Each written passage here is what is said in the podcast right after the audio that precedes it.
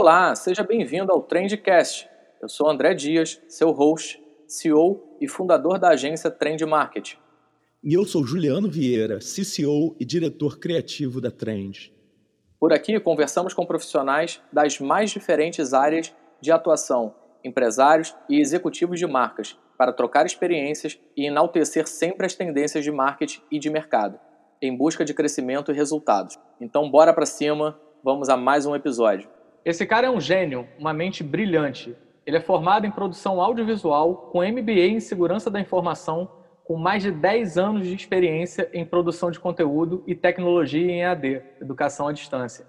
Fundou e hoje toca a operação da Videofront, uma empresa que está mudando a forma de organizar os negócios por meio digital, indispensável no dia de hoje, né?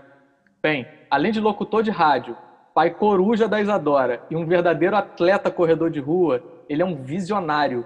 Vamos conversar com Pedro Zanré. Tudo bem, Pedro? Como você está, meu amigo?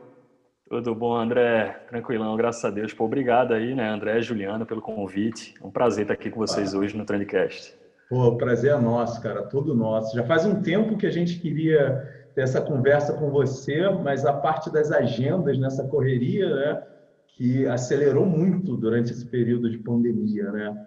Bateu na porta de todo mundo de repente, começar tudo mais rápido e todo mundo vir para o digital absurdamente acelerado, né? É, como foi isso para você? Acho que a gente pode até começar por isso, né, Pedro? É, não tem uhum. como a gente não começar perguntando como foi, em que momento para você que a ficha caiu e que você falou, cara, tem uma pandemia mundial e o, o meu negócio é, é, cara, é totalmente relevante para as pessoas nesse momento. Cara, como é que foi isso para você? Você entender esse momento e conseguir dar conta de, de, de, atender a demanda, que tenho certeza que a demanda aumentou. Como é que foi isso para você, cara? Conta pra gente. Cara, foi, foi muito louco, né? Literalmente não tem muito que, que fuja disso, né?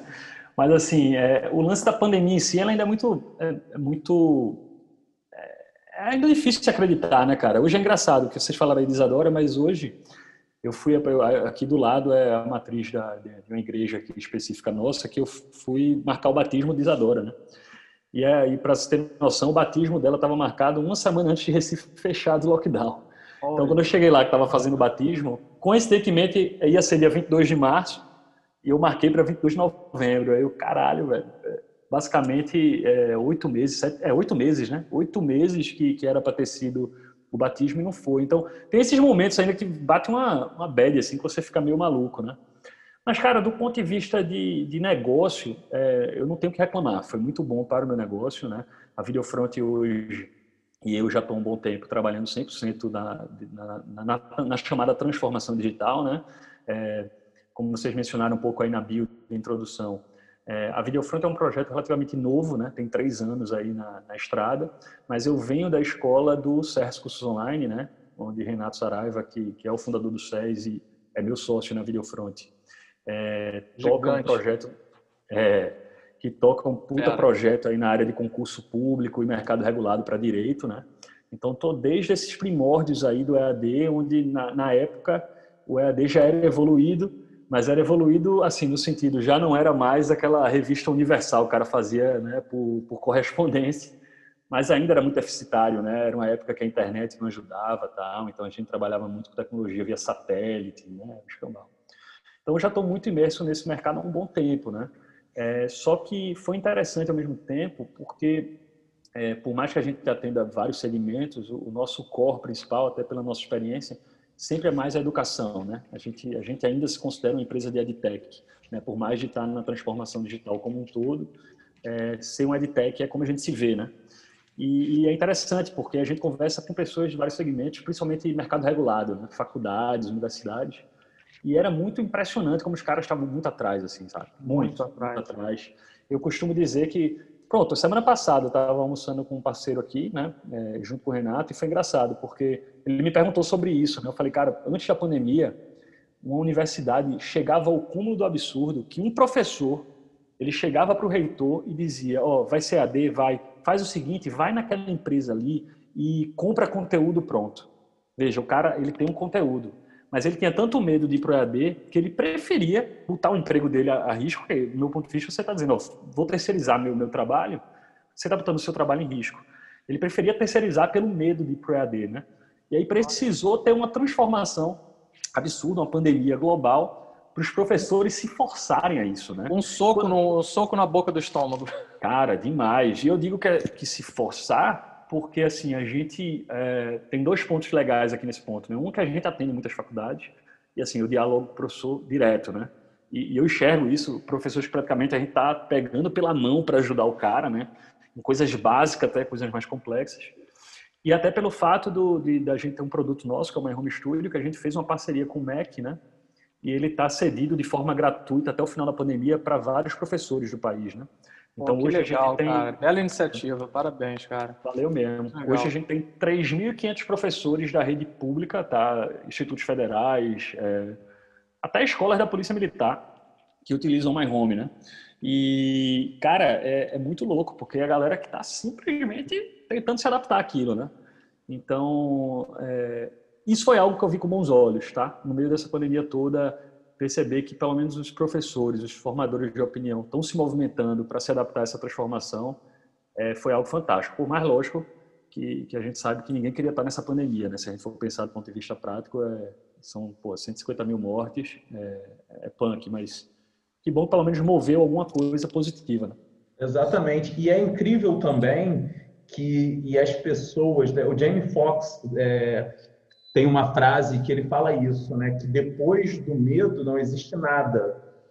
Que é interessante que muita gente estava apavorada com essa nova tecnologia, com esse novo mundo que já tem bastante tempo para a gente para muita gente. Só que para eles era um pavor e de repente, depois que eles passaram, descobriram que isso é uma das melhores coisas do mundo, a praticidade, o alcance, como é, consegue é, ajudar muito mais gente gerando conteúdo dessa maneira, né? Principalmente agora que as pessoas não estão se deslocando, que estão num momento assim é, de distanciamento social ainda. Mas isso é bem maneiro. Eu queria até puxar nisso uma, uma pergunta para você, Pedro, que é o seguinte: é, como você falou, você enfrentou no começo, como você está, enfim, desde que tudo isso era mato, né? Você enfrentou muita coisa que era novidade, você tinha que se adaptar muito. O, a, a, banda de internet era ruim, o vídeo era fraco. A gente até estava conversando um pouquinho aqui de algumas plataformas que não se adaptaram ao tempo. Ela tem qualidade muito boa em algumas coisas e outras elas ainda estão na idade da pedra. Então, como é que foi para você acompanhar essa evolução no EAD, cara? Cara, é, eu acho assim, o EAD em si, a tecnologia para a educação, eu acho que é, que é até melhor de, de, de, de, falar, né? Ela foi muito empírica, eu acho, né? Eu sinto assim que é, é tanto o conhecimento para quem tentou é, produzir ou, ou, desenvolver tecnologia lá, quanto para as próprias plataformas foi totalmente empírico, né? Você pega um exemplo agora, pode falar da plataforma que a gente está usando aqui ou, ou, não? Por favor, vamos lá. Pronto. Pegar um exemplo você aqui pode agora. tudo aqui, Pedro. Você pode fazer o que você quiser. Nada. Falar agora de uma plataforma é, feito o Zoom, por exemplo. A gente está usando o Zoom aqui, é uma plataforma muito estável, né?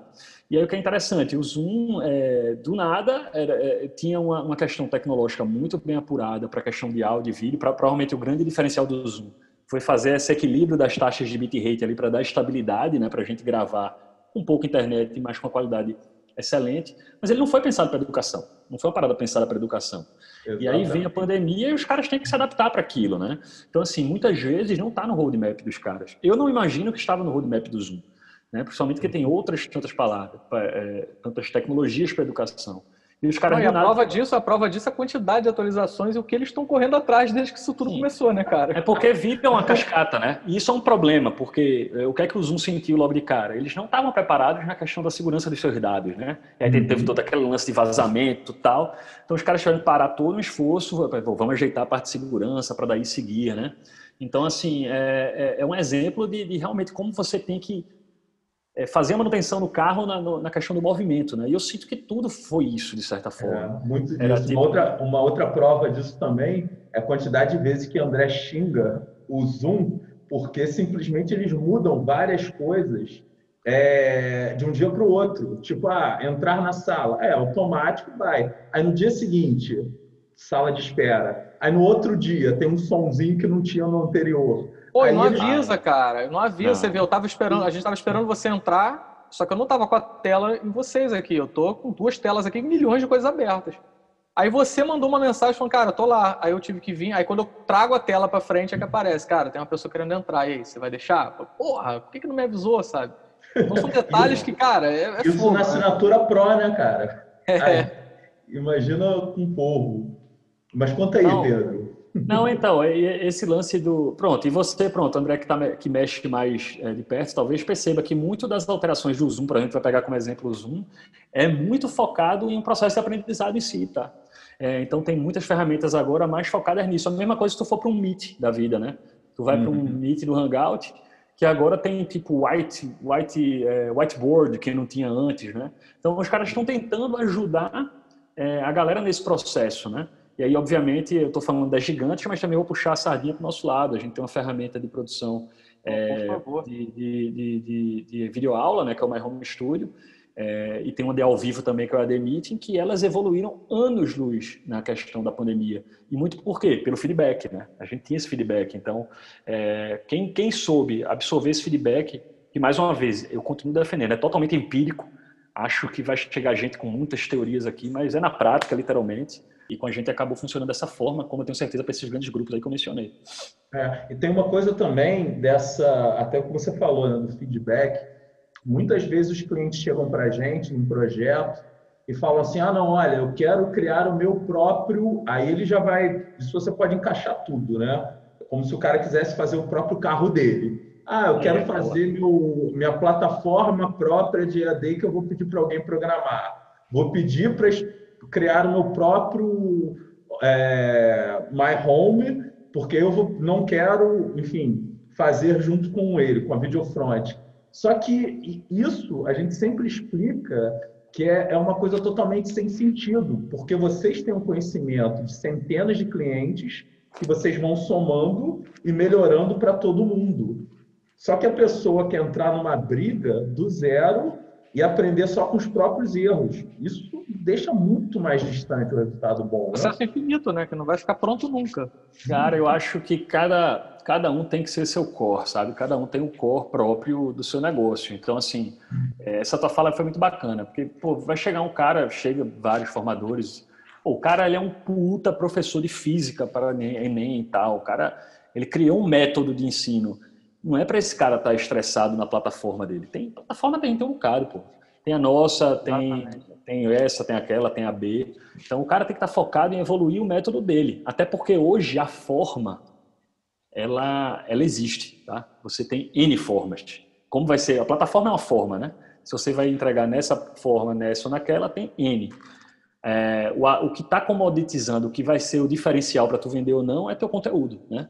Vocês sabem disso, vocês Exatamente. estudaram de marketing, é conteúdo. Então, não adianta nada ter, ah, ah, querer fazer uma plataforma dos meus sonhos ali, que eu vou fugir do meu core, perder tempo do que eu sei, para estar montando algo que vai demorar muito mais tempo, porque eu não tenho essa experiência, eu vou ter que buscar alguém para isso, e, e fugindo da minha metodologia, fugindo de desenvolver o que realmente importa, né?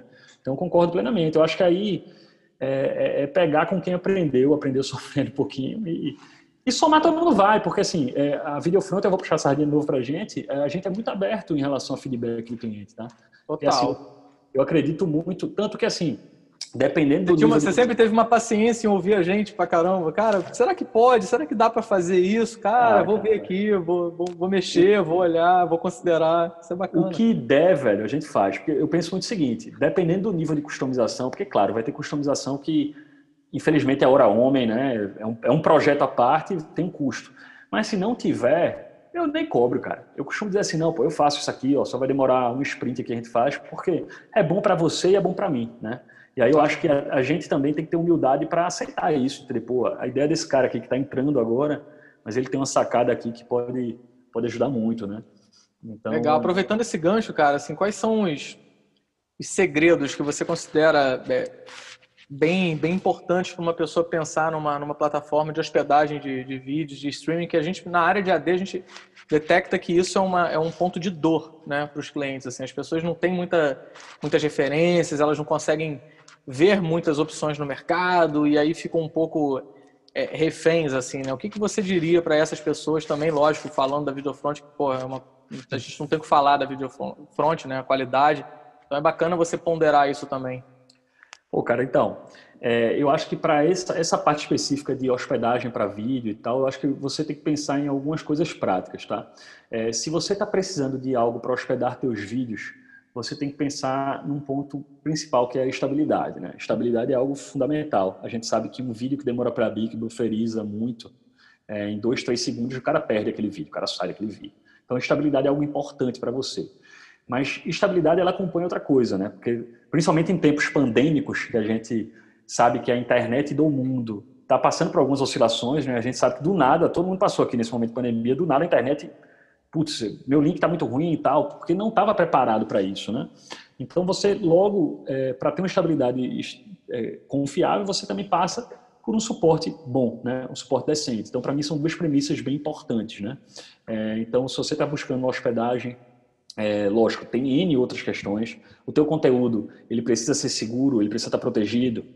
Precisa, então você tem que pensar no outro nível de hospedagem, vem para Videofront. É, se não precisa ser protegido, é, beleza, você pode estar em outras gamas aí que não, não te percorrem, né?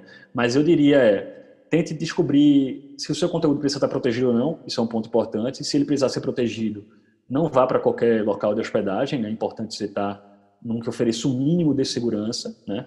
Porque também tem essa, ninguém vai, não acredite em qualquer pessoa que diga que vai lhe dar, segurança perfeita, isso não existe, né? Eu digo para todo mundo, a Videofront ela dá mais segurança do que vários players do mercado, mas eu não tenho como garantir 100% de segurança. Até porque se eu garantisse 100% de segurança, nós estaríamos agora falando do meu grande sucesso no mercado cinematográfico, porque eu teria vendido para o cinema, né? Estaria aqui é, trilionário com cinema. Mas eu digo que nossa segurança é uma segurança baseada em criptografia, que é base, mas ela também é baseada em comportamento de usuário. Quando você analisa o comportamento de usuário, você faz uma, uma, uma análise realmente fatual, aí você pode agir, né? Então, a gente consegue trabalhar janelas de segurança bem robustas e caso você seja roubado, eu te garanto os dados para você tratar. Se você vai judicializar ou coisa do tipo, é, pelo menos os dados estão na tua mão, tá? Eu acho é... que só de ter o dado, né, Pedro? Esse é o grande barato da história, de você olhar e falar, cara, ali, o problema tá ali. Tá ali, cara. Contextualizou, tá ali. materializou é. o problema e, e, e você poder você... tomar decisão. Isso é maravilhoso. Se você vai agir, é seu critério, porque a gente sabe que, infelizmente, a, a justiça é onerosa, né? Algumas brigas valem, outras não, mas aí fica o teu critério. É, outro ponto importante que eu, que eu falo muito é, é nível de customização, né? Não é todo player. Você vai ter grandes players no mercado maravilhosos, mas travadaços, tu não consegue botar uma legenda. Para usar um acelerador, tu tem que ter um plugin ou coisas do tipo. O nosso ele é extremamente customizado, precificado em real, que isso é um ponto importante, tá? É, muita gente está com ferramentas que é precificado em dólar. Muito importante, sabe, muito importante. Sabem, vocês sabem como o dólar é bronca e a tendência é que, que não mude muito mais do que esse cenário, né? É, também não acho que aumente muito mais, mas também não sei se baixa muito disso. A verdade é essa, pelo menos por um bom tempo. Então, estando aqui, é, garanto a você uma hospedagem mais dólares é, real, né? Sem dólar, não e preço real mesmo. Sem susto.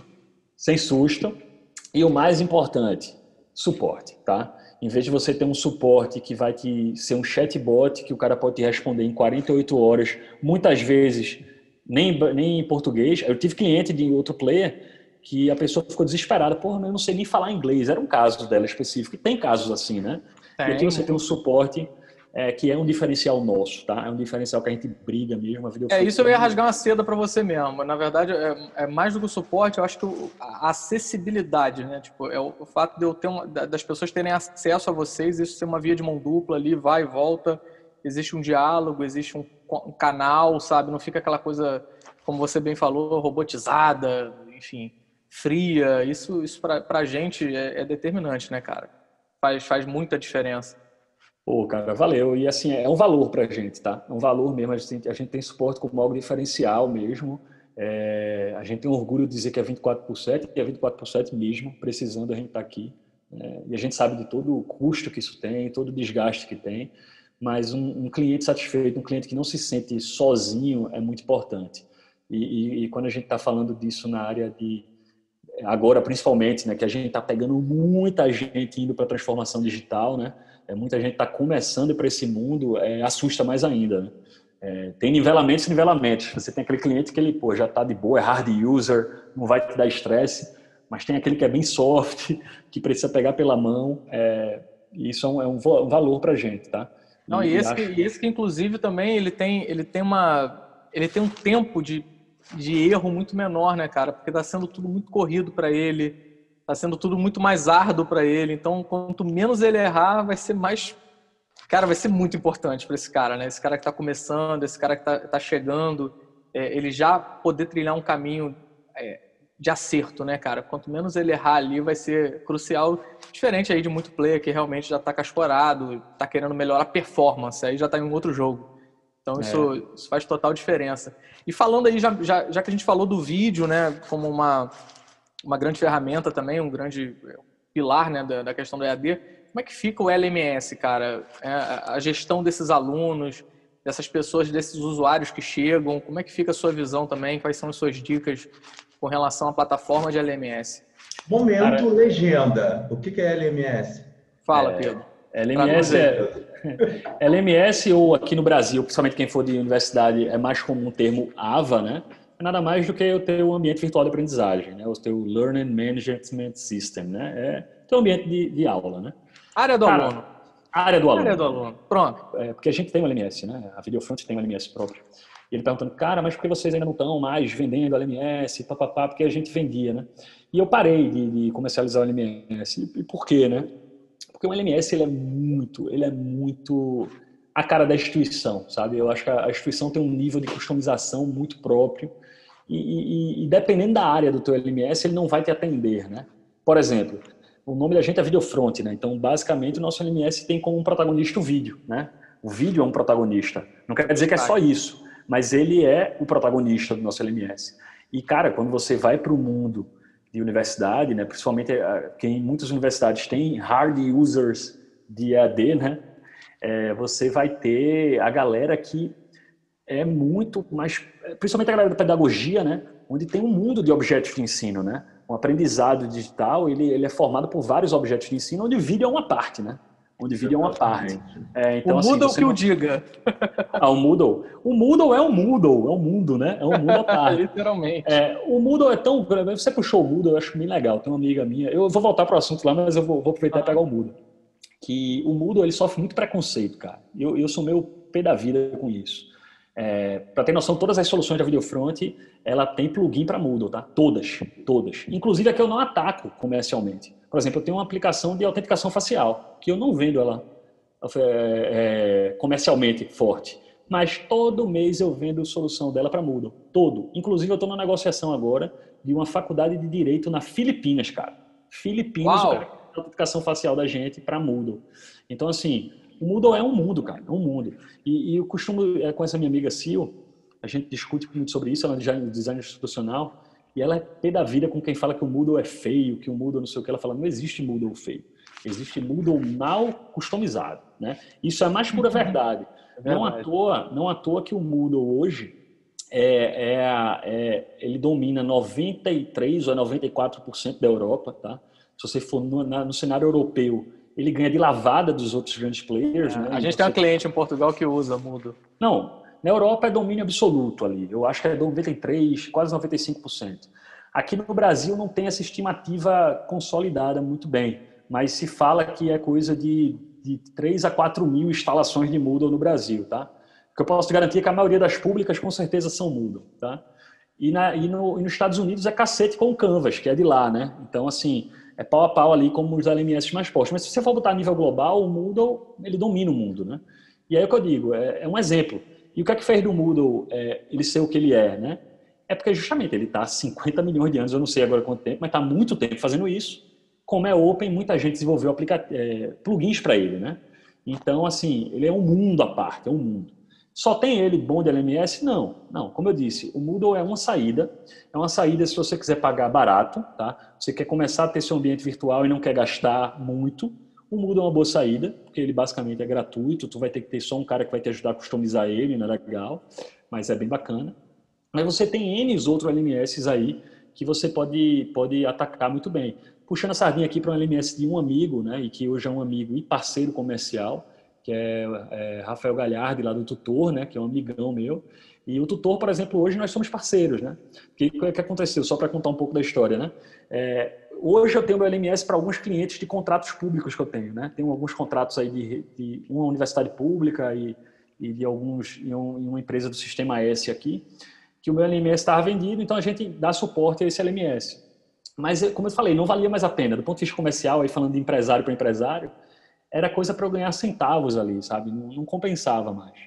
E contrapartida, você tem um cara como o Rafa, que tem o tutor que, pô, é, é a mesma coisa. O cara tá 50 anos fazendo isso, tá, tá fantástico o, LMS dele, é totalmente customizado, tem coisa de, ah, de é. afiliado, tem recurso para cacete. Só que Rafa não era bom na parte de vídeo, né? A parte de vídeo não é a parte que ele quer, quer ter junto. Então a gente disse, pô, velho, vamos casar isso aqui. Então, nesse casamento, um casamento que, que já tem vários clientes juntos. Quando eu tenho LMS, eu indico o Rafa. Quando a parte de vídeo, o Rafa me indica, né? Tutor e Videofront nessa parceria. E nesses últimos tempos, uma, um grande player aí, concorrente meu na parte de vídeo, é, ficou muito caro por ser uma opção em dólar. Então, hoje, é, eu estou saindo mais barato. Então, para você ter noção, a gente, eu e Rafa, a gente deve estar tá fechando por mês aí pelo menos três a quatro clientes juntos, né? Então, assim, tá, tá uma parceria bem promissora ali lado a lado. Então, o que eu costumo dizer? Para quem estiver ouvindo isso, é, querendo entender como vai trabalhar isso para a sua clientela, primeiro ponto que eu falo é fujam de LMS dolarizáveis, tá? Tem dois LMS aí de mercado que são em dólar. Um deles vai te cobrar em dólar mesmo. O outro não te cobra em dólar, mas o preço é dolarizado, tá? A empresa que vende ele no Brasil é, vai te vender em real, mas o preço dele é dolarizado, então eles são muito altos. Outra desvantagem desses dois players, que por sinal são de fora, é, qualquer customização, até uma mudança de cor, vai te sair muito caro. Então, eu, eu te diria para correr disso. É, se você tiver pouco budget, mas quiser muitos recursos, vai para o Moodle, tá? Procura boas empresas para Moodle. A Videofront dá esse suporte também. A gente tem uma equipe especializada em Moodle, então quem quiser customizar seu Moodle, a gente, é, a gente tem uma equipe bacana nisso. E tudo, todas nossas soluções também tem plugin para Moodle. Então, se você está ouvindo isso e tem está precisando de uma hospedagem de vídeo para o teu Moodle, fala com a gente. Está precisando de transmissão ao vivo para o teu Moodle, já tem plugin, fala com a gente. Até autenticação facial para prova, fala com a gente que a gente tem também, tá? Para prova, é, ah, agora que eu entendi o porquê da autenticação facial, né?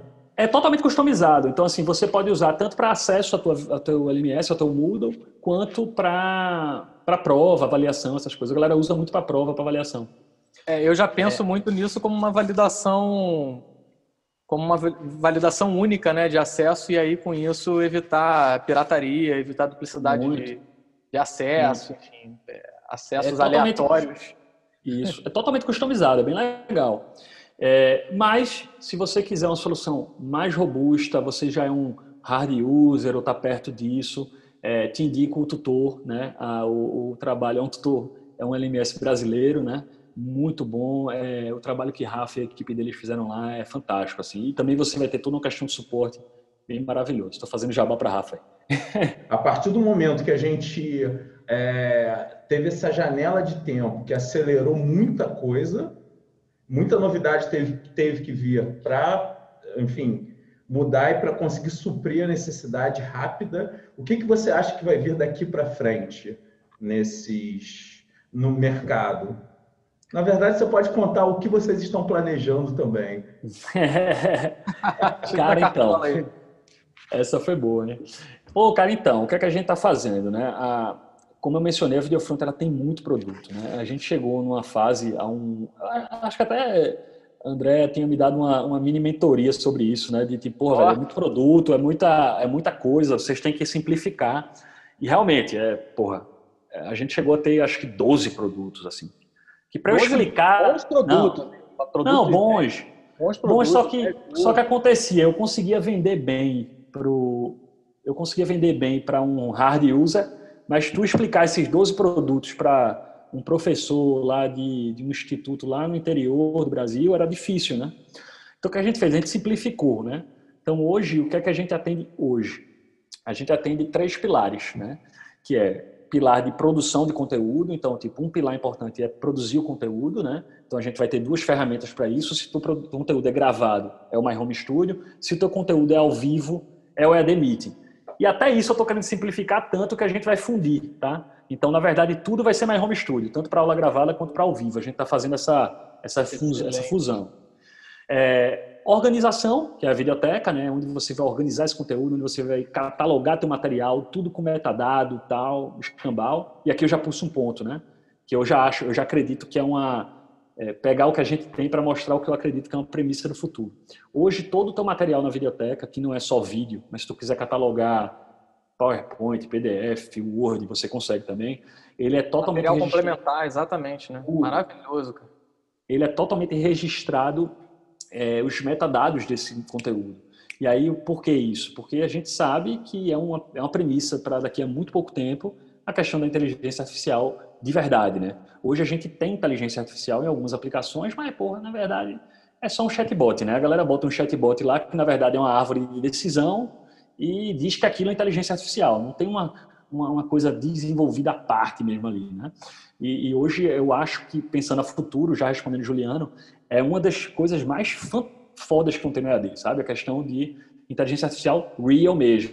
Ela para back-office, assim, para ajudar os professores a, tipo, produzirem os conteúdos que vale a pena. Para ter noção, o metadado que a gente está na videoteca é o tema daquele minuto do vídeo e, e, tipo, tá engajando ou não tá, né? Então, isso aí é, é fantástico para tu saber. Pô, eu falando aqui de é, marketing digital, é, é importantíssimo para o meu conteúdo, né? Então, isso são coisas que vão te ajudar do ponto de vista de back-office.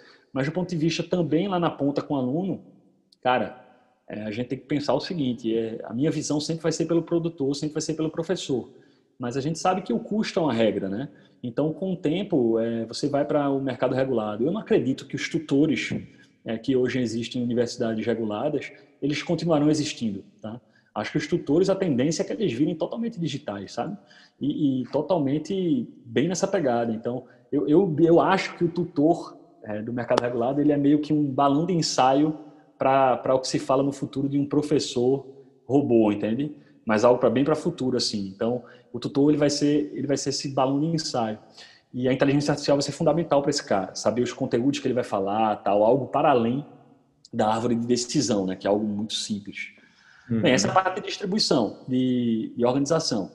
E para a parte de distribuição, a gente também tem uma solução, né? E aí é onde eu, eu queria puxar a sardinha. Eu, eu, eu até para não confundir, né? A gente tinha falado muito sobre o LMS e tal, e, e, como eu me afastei um pouco disso, eu prefiro não estar tá mais desenvolvendo tanto LMS, ajudo no Moodle para quem tem Moodle, e tem o meu amigo Rafa aí para brilhar no tutor dele, que é o que ele sabe fazer como, como ninguém.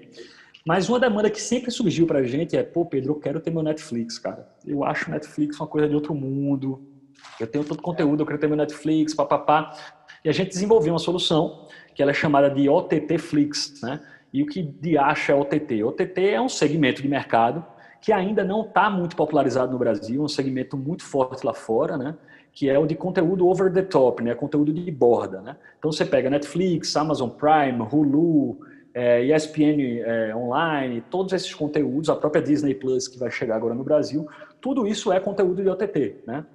E hoje a Videofront está com esse conteúdo, a gente é, era um conteúdo que a gente estava muito afim de lançar, muito afim de lançar, mas é, tempo, esforço é, acabava segurando a gente para lançar ele. Aí tivemos uma sorte né, nessa pandemia, papai do céu aí, de, de, uma empresa que a gente atende, que é de um dos maiores grupos de educação do Brasil, que é a Anima, né?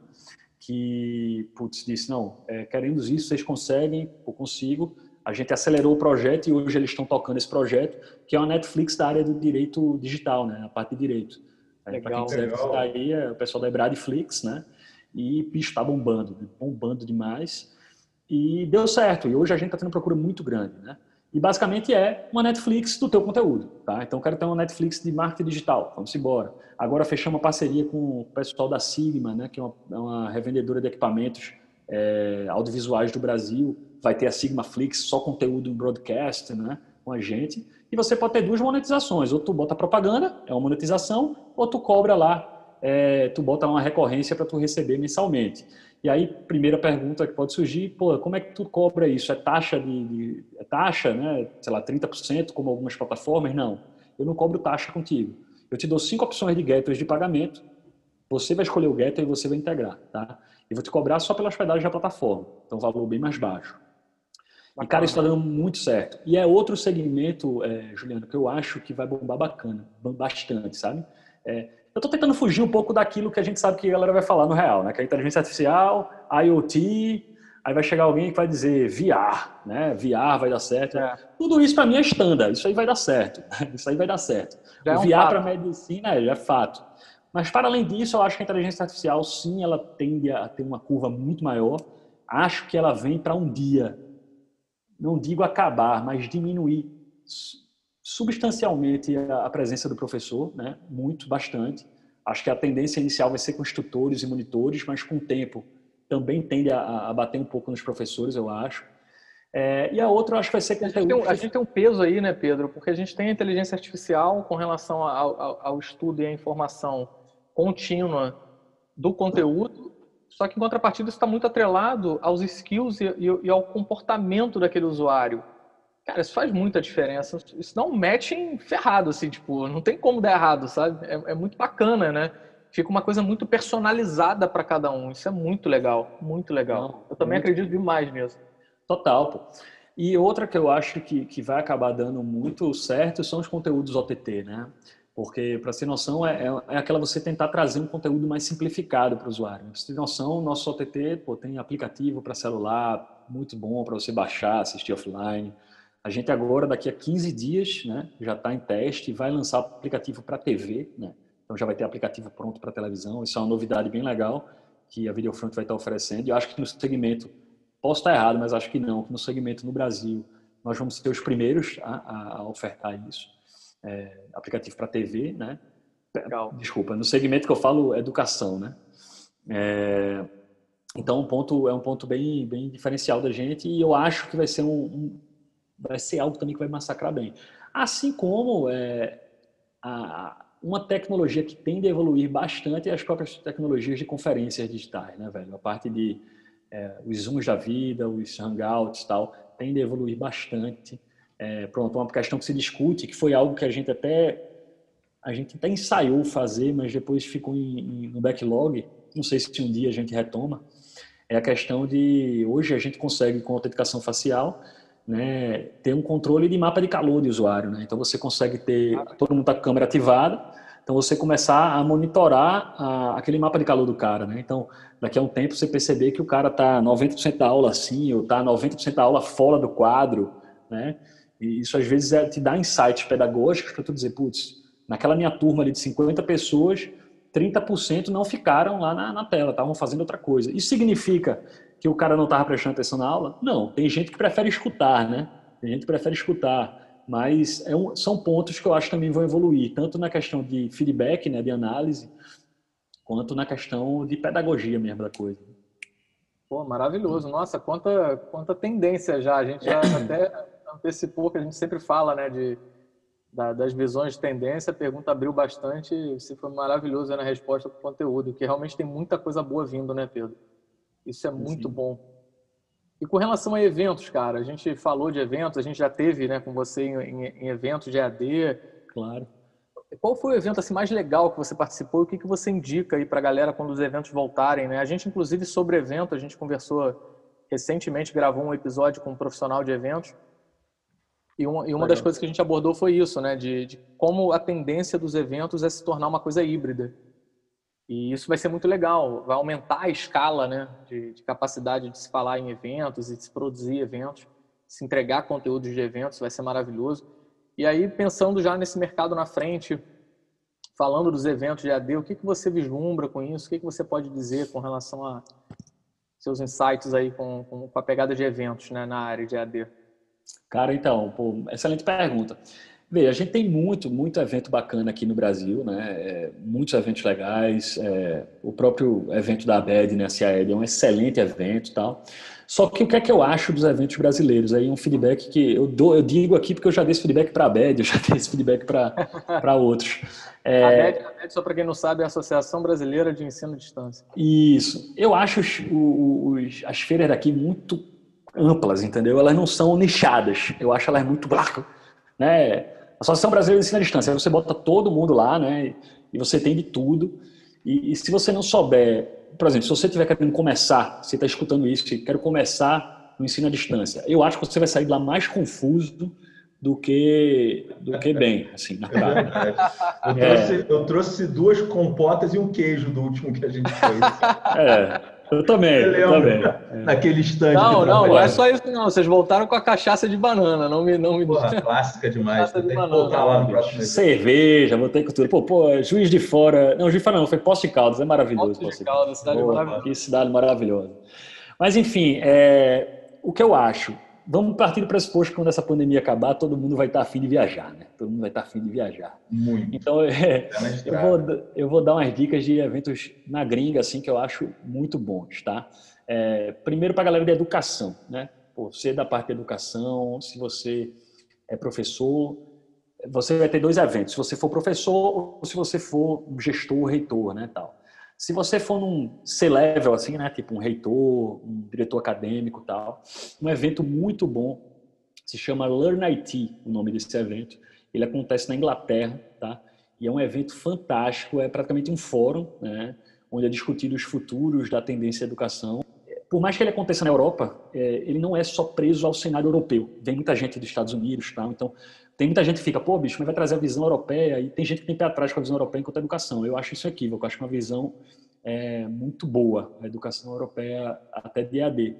Mas é, esse evento é bem mesclado, vem muita gente, no ano que eu fui tinha até tinha uma galera da Estácio até falando lá, um, um reitor da Estácio, né, o professor Ronaldo Mota, que agora não está mais na Estácio, é, então, assim, é um evento muito bom nesse aspecto de você ter uma visão da galera que comanda mesmo, dos C-levels. E, e, e, lógico, não é o evento todo maravilhoso, você tem que escolher bem os seus painéis, mas vale muito a pena se você for desse nível. Você vai pegar muito tendência de pelo menos 5, 10 anos da educação ali. É, é bem legal, vale muito a pena. Se você não é um C-level, você é um professor, você é um, é um é um cara que é o cara que bota a mão na massa mesmo do processo de ensino, seja infantil, seja é, cursos livres ou seja ensino superior. Uma que eu dou muito boa dica, essa tem uma versão brasileira, então vale a pena ir para as duas, é a BET, tá? A BET acontece aqui no Brasil, geralmente em São Paulo, e tem a BET em Londres também. E é uma feira extraordinária, é uma feira é, que ela, ela ataca todos os segmentos que você quiser. Se você é professor de jardim de infância, eu garanto que você vai ter muita tecnologia lá para analisar, muita tendência bacana. E, e, e, é uma feira que ela tem uma vantagem que eu acho. Ela é barata para quem é de startup é, é, expor nela, né? Então é a parte de startup deles é maravilhoso, cara. Se você tiver tempo, você tira uma manhã lá e, e você vai sair com muita solução irada e num custo às vezes muito bacana, porque a galera está começando, está iniciando e tal. Então, a feira muito fera nesse aspecto, tá? Agora, se não, se você é, é um cara que é de outro segmento, mas está querendo começar a produzir seus vídeos, começar a produzir teu material e monetizar, uma feira que ela pode soar muito específica, mas eu, ela nem é muito específica. Ela é, ela tem seus momentos hard user, né, para quem é da área, mas ela também é aberta para um cara que está entrando no segmento, que para mim é a melhor feira do mundo. Se eu pudesse, eu ia todo ano. É, mas obviamente a pandemia e, e o dólar também não deixa, né? E, deram as mãos, né, os dois e é, seguraram os caminhos. Se casaram essa porra. É, enfim, que é a NIB, né, velho? A NIB é maravilhosa. É, tem duas feiras NIB, uh, quanto tem, né? Que é a, a, de Las Vegas, que é a tradicional NIB Show lá em Las Vegas. Geralmente acontece em abril. E no final do ano eles têm uma versão menor, mas muito boa também, lá em Nova York. É, cara, vão, é uma feira incrível. É, é, a feira do broadcast e do streaming. Essa feira, para ter noção, ela foi muito reveladora para mim, porque eu, eu tive nela em 2015, não, é, 2016, tá? A, a, penúltima vez que eu fui foi em 2016 nessa feira. E o que acontece? É, lá foi um. mudou minha cabeça, cara. Porque quando eu cheguei lá. Os insights aí dos produtos, da, da, do mix de produtos. Cara, mas tu sabe que ele foi uma mudança, foi um Swift de carreira, cara, eu digo a você. Olha. Porque, porque, como sabe, eu sou, eu sou formado em produção visual, na minha área é vídeo. E aí, quando eu cheguei lá, cara, é, 2016, você nem tinha. Assim, tinha os smartphones, mas não era uma tendência forte fazer live em smartphone. Não era uma parada que existia, né, não era comum. Você tinha já streaming por YouTube, por, por, protocolo RTMP, que a gente chama, né? Que você manda um streaming, mas você não tinha a facilidade que tem hoje de live, né? E, cara, lá o que me pirou foi que em 2016 ele já vinha a tendência do pro consumer, né? Então eu chegava nas grandes marcas, feito uma Shure da vida, que para mim são os melhores microfones até hoje, e, cara, a Shure com uma porra de uma lapela com Lightning pro iPhone, pô, por 200 dólares, né? Com a qualidade que, lógico, um cara que é purista, ele vai perceber a diferença, mas para um usuário comum, um cara é a mesma qualidade de um SM58 deles que custa três vezes o preço, entendeu? É muito simples. É, shotguns simplificados. Na época, é isso que eu tava brincando, que na época a gente falava que não tinha como você fazer o streaming pelo celular. Aí pronto, você pega a live stream, né, que hoje é, é do Vimeo, né? A live stream na época com uma parada, velho, que era, era do tamanho, era menor que isso aqui, velho, era metade desse tamanho você plugava em qualquer gadget de Rapidinho que para quem não, para quem tá, vai só tá ouvindo, Pedro nessa ah. hora pegou o controle remoto de um ar condicionado, só para ficar claro. Dividiu ao meio. Só para materializar e dividiu ao meio. Esqueci, foi mal, galera. Tranquilo. Aí, é, e cara, você fazia o streaming por lá. Tá? E isso em 2016 era muito avant-garde, assim, era tipo, meu Deus, eu vou conseguir streamar isso aqui. Né? Tanto que na época eu estava mais à frente na parte de vídeo do SES, eu cheguei a comprar um ou dois para fazer streaming de porta de prova, cara, que era maravilhoso fazer porta de prova. Olha, tinha assim, sinal, era, era maravilhoso.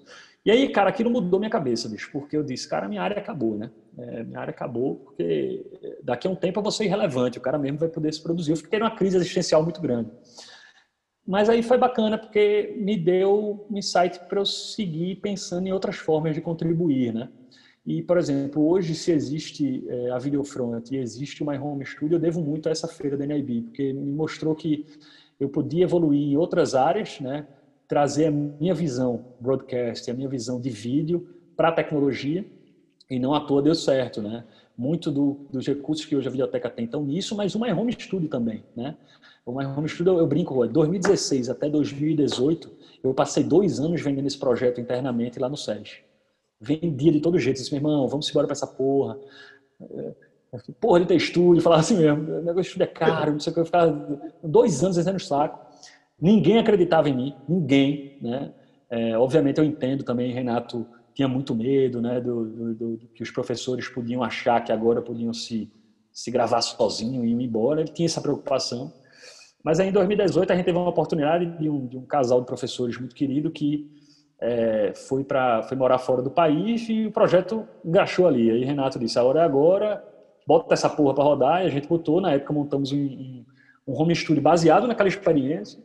É, extremamente barato, assim, você tinha é, tudo topado, 4K, o escambau, por um investimento de 16 mil reais, assim, que era um investimento barato, né, para um estúdio. É barato. Ó, uma triquete. É, você tá aí de 100, 120k, né? Um carro grande, né, cara? Pô, muitas vezes 16 conto era a câmera, bicho. Era uma C90 e é. tal, entendeu? Então, assim, é muito caro. Trica, Tricast nem fala, né, velho? Eu amo Tricast, mas não, não fala. Toda vez que eu encontro os caras da Newtech, eu reclamo, cara. Eu falo, porra, vocês estão. vocês estão. É porque até hoje eu não entendo eles não terem lançado software à parte, sabe? Sim, o Aricast faz. Pra mim, não tem essa explicação. Toda vez que eu encontro alguém, eu reclamo. Porque eu ainda acho para sistema de gravação mais robusto que tem. Né? Os caras são foda. É, é foda.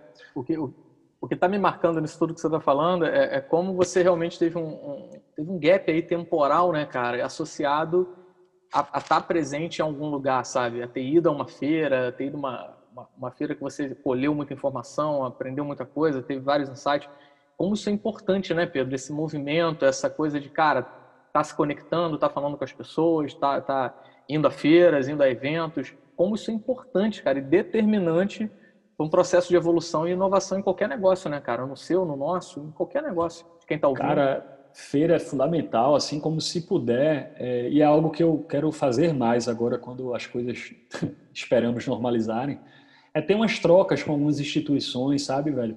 Por exemplo, pouca gente sabe, mas muitas universidades chinesas, por exemplo, de, de alto nível é, de tecnologia, elas aceitam é, ouvintes, tá ligado? Então você vai lá, muitas vezes isso, isso assim, você paga sua passagem, mas tem muito de hospedagem na interna, custeada até pelas embaixadas chinesas, que eles querem promover um pouco da tecnologia deles. Então, assim, se você tiver oportunidade, eu acho que são experiências que valem a pena, sabe? Porque o, brasileiro, cara, é, nosso povo é um povo muito criativo, bicho. Eu acho que a gente tira leite de pedra, sabe? Esses hum. dias mesmo tinha uma professora do interior do Goiás ali, fazendo chroma key na minha ferramenta com tapete de yoga, velho. Eu fiquei tão encantado com aquilo, bicho. Genial. Se a pessoa, é, o que ela puder, a pessoa se vira, né, velho? Mas, infelizmente, a, a, tecnologia ainda é muito deficitária aqui, né? A informação ela ainda não está chegando da forma como a gente deseja. Então, se você puder ir fora, você pega muita experiência legal. Para mim foi fundamental, porque o My Home virou Home Studio, né? Naquele ano ali a gente conseguiu reduzir custo para o Grupo 6 ali em 4,5 milhão ano, né? Em, em, questão de custos é, com estúdio, essas coisas. E traçou o caminho do SES para a pandemia, né? Porque na pandemia, é, quando tudo apertou, inclusive muitas empresas do nosso segmento e tal, estavam batendo cabeça, o Sérgio botou todos os seus professores para gravarem com My Home e hoje é, a, o Sérgio opera 100% com a parte audiovisual dele gravada com home studio, então não tem ninguém é, com estúdio local. Aí Pedro é, só fica lá assim, tá vendo? Tá vendo? Eu falei, eu falei. eu, não, eu já sabia. Eu brinco. Não, pô, eu brinco, eu brinco com a galera que foi muito engraçado, porque eu, eu, eu fundei o setor de produção visual e destruí ele. Eu tive uma década de ouro, porque hoje o setor que já foi 100 pessoas aqui dentro, hoje é um coordenador e três caras. É menor do que quando eu entrei. Olha. Então, assim, enfim, as coisas evoluem, as coisas evoluem. Eu, eu falo, muita gente tem medo da automação, da robotização das coisas. Galera, isso é inevitável, cara. Isso é inevitável. Não, não vai. Não é porque você é contra que as coisas vão mudar. A gente pode discutir que realmente vão ter empregos que vão ser prejudicados, vão ter pessoas que não vão se adaptar, mas aí você discute outra coisa, você discute se vai taxar as empresas que automatizaram para distribuir renda, aí é uma discussão econômica que não vem ao nosso caso aqui agora, mas é. correr contra a automação, correr da, da tecnologia, isso não vai acontecer, pô. É. Então é Tem melhor uma... você se adaptar e ver e é, ver como fazer rodar a seu favor, né?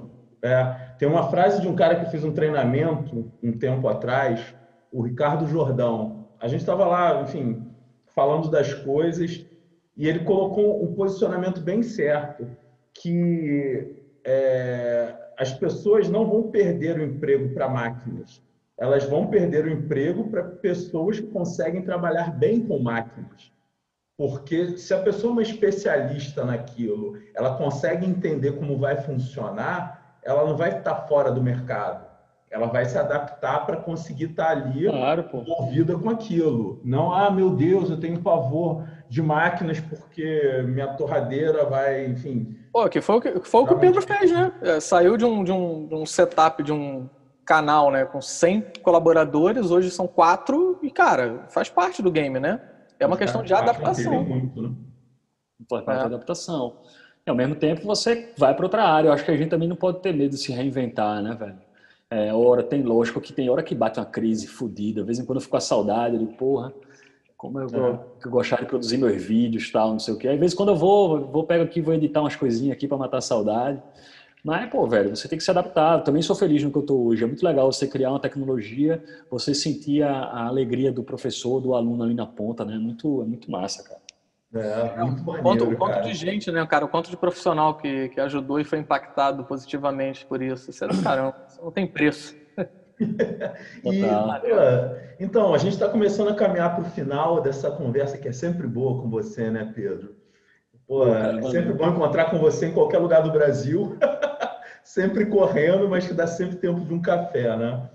Então, cara, é, uma outra pergunta antes da gente finalizar, que eu acho que é um ponto muito importante, assim, é, até para as pessoas entenderem quão, quão mutante você é.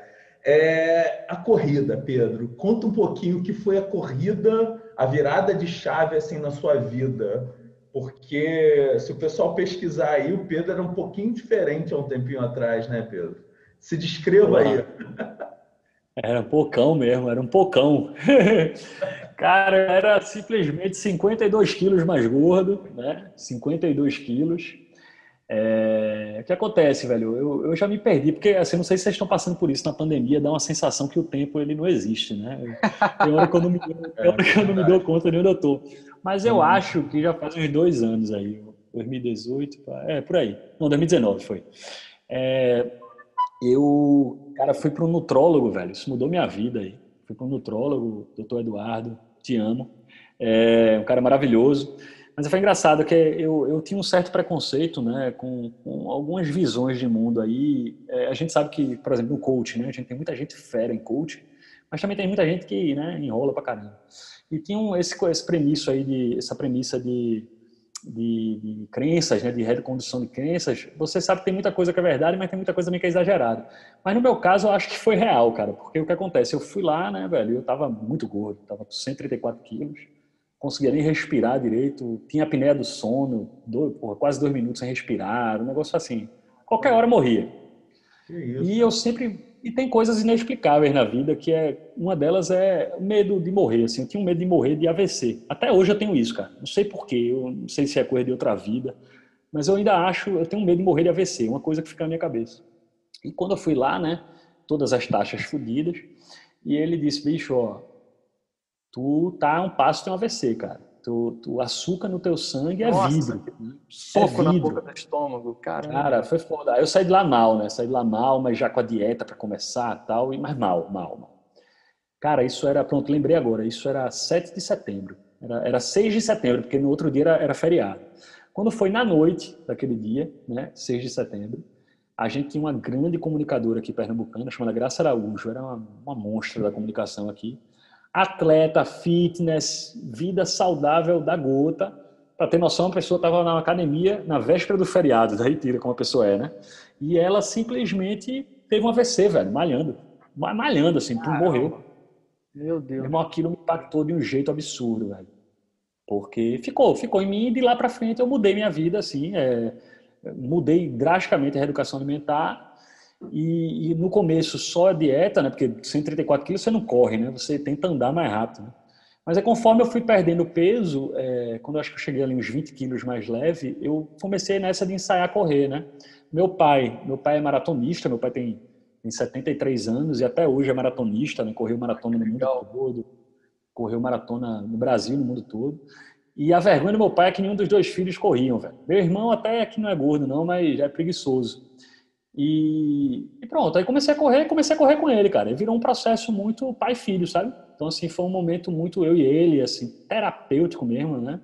É, coincidiu na época que tanto eu quanto ele passando as barras aí profissionais e, e, e, era a nossa terapia, cara. A gente corria ali três, quatro vezes na semana e conversando, papeando. Putz, quando via ia correr 10 km, corria 15. Cara, né? Então, legal. assim, é, foi muito legal. E, e nisso eu perdi 52 quilos, cara.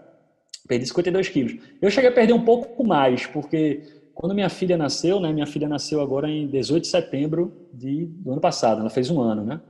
E quando minha filha nasceu, eu estava numa preparação para maratona, bicho. Eu estava num gás, tão gás, tão gás, assim, absurdo de treino, que ela nasceu, eu passei duas semanas sem treinar, eu perdi 2 quilos ainda. o corpo, né, tava no automático. É. Mas cheguei a perder 54, mas o normal agora foi 52.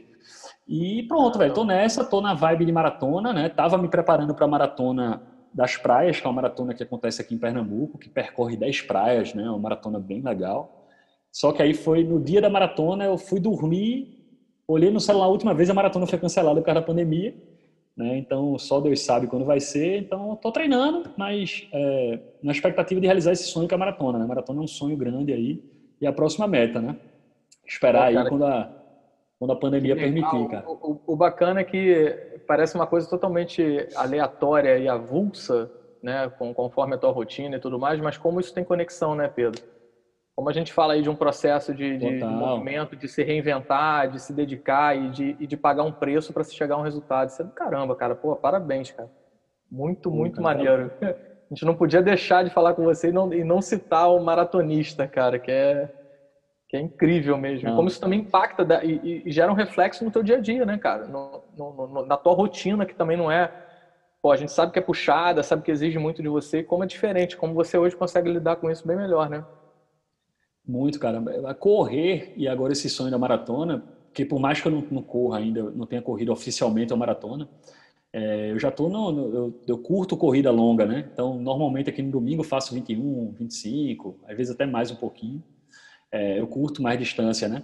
E me, eu acho que ensinou um pouco de resiliência, sabe, cara? Parece papo, papo meio motivacional, mas não é não. Esse lance de, de ter um pouco mais de paciência, né? Paciência, paciência. é, eu sou muito fã de basquete, esse final de semana agora teve, teve a final da NBA, né? E é engraçado, porque estava justamente vendo isso, né? Eu, eu refletindo sobre a, a, final da NBA, que é o melhor de sete, né? E você pensando, pô, não é feito o nosso futebol, né? Nosso futebol é aquela, um jogo, meu amigo, tudo é tudo ou nada, né? Então, assim, não é um sprint, é uma maratona, né? Eu estou encarando muito isso na vida, sabe? Não é um sprint, é uma maratona. Tem hora que você tem que dar aquele sprint, mas a vida é uma maratona, cara. Você tem que ter paciência na hora certa, não tem que ter, tem que se ajeitar. É, e isso serve, acho, para todo mundo. Serve para a gente, né? Aqui na condição de, de, empresários, de empreendedores, né? Todo mundo aqui tá, nós três aqui estamos se virando na luta. Mas serve também para o cara aí que está escutando a gente, que é professor de uma faculdade no interior, ou que é um, um sei lá, um produtor de conteúdo. É, é, maratona, né? A vida, a vida não é um sprint, é uma maratona. Você tem que ter paciência, calma, mas sempre se movendo, né? Sempre se movendo, né? Nunca parado. Pô, maravilhoso, cara. Cara, queria te agradecer demais. A gente está chegando ao final aí do nosso papo. Queria te agradecer demais. Eu sei que a sua agenda está mais do que nunca está corrida, então para você conseguir dar essa paradinha para falar com a gente. Pô, cara, muito obrigado. Foi muito, muito rico conversar Valeu, com você. Pô, muito, a gente dá muito valor. A gente, você, você se tornou um amigo muito querido. É, a gente tem que logo, tão breve seja possível, a gente poder tomar um café aí, sentar, trocar ideia. Foi assim que surgiu a ideia do, do Trendcast, de poder conversar com os nossos amigos e compartilhar isso com as pessoas, porque tem vários insights aqui desses papos que a gente tem, né? Então, isso sempre ajuda, é sempre de grande valor para as pessoas. Então, cara, pô, muito, muito obrigado, Pedro. Valeu vocês, cara. Eu, eu só tenho a agradecer pelo espaço, né? Parabenizar pelo projeto. É, pô, eu, eu sou um fanático pro podcast, né? E, e, também estou nessa safadeza de que eu vou produzir, não começo a produzir. Ah, deixa eu aproveitar então e perguntar, já que você, eu sei que você é ouvinte, então deixa, eu estou fazendo uma enquete com os ouvintes do podcast. Você assiste acelerado também ou só eu que sou maluco? Cara, depende, velho. Isso é muito bizarro, depende. Depende. Porque agora também eu estou numa pegada de podcast storytelling, né, velho? Eu estou curtindo os podcasts narrativos. E esse eu não consigo acelerar, velho. Eu acho um crime, velho. Porque, assim, é, é, foi toda uma produção aquilo ali, toda uma tem um, inclusive, carioca aí. Eita, depois eu dou a dica para vocês. É, mas vale muito a pena dar uma sacada. É, mas, assim, na maioria não. Agora, alguns eu pego, né? Por exemplo, tem um de política internacional que eu escuto, que, porra, é semanal de política internacional, sério mesmo. Tem programa que é quatro horas, velho. Aí tem que, tem que ouvir escutando. Tudo bem, que, tudo bem que às vezes é numa maratona de 25K, mas tem que dar uma corrida, tem que dar uma aceleradinha. É, mas por exemplo, mas, por exemplo, correndo eu não acelero não, velho. Eu curto. É. Correndo, eu adoro escutar podcast correndo. Aí não acelero não, tô de boa lá, tô suave. Boa, show. Pô, então valeu, cara. Queria te agradecer. Muito obrigado. A gente vai mantendo contato aí. Quem sabe a gente conversa de novo também. Beleza? Em breve, em breve aí no Rio ou vocês em breve aqui em Recife. Boa. Exatamente. Contra em São Paulo aí no meio. É verdade também. Vamos fazer esse roteiro. Rio, São Paulo, Recife. Valeu, Pedro. Um abraço, Pedro. Grande abraço, irmão. Um abraço. Esse foi mais um episódio do Trendcast, o podcast da Trend. Agradeço muito por você ter passado esse tempo conosco. Esperamos realmente que possa ter tido insights positivos para a sua vida, para o seu negócio. E claro, se curtiu, compartilhe e não deixe de postar um print da sua tela marcando o perfil da Trend em trendmarket.com.br. Um abraço e até a próxima.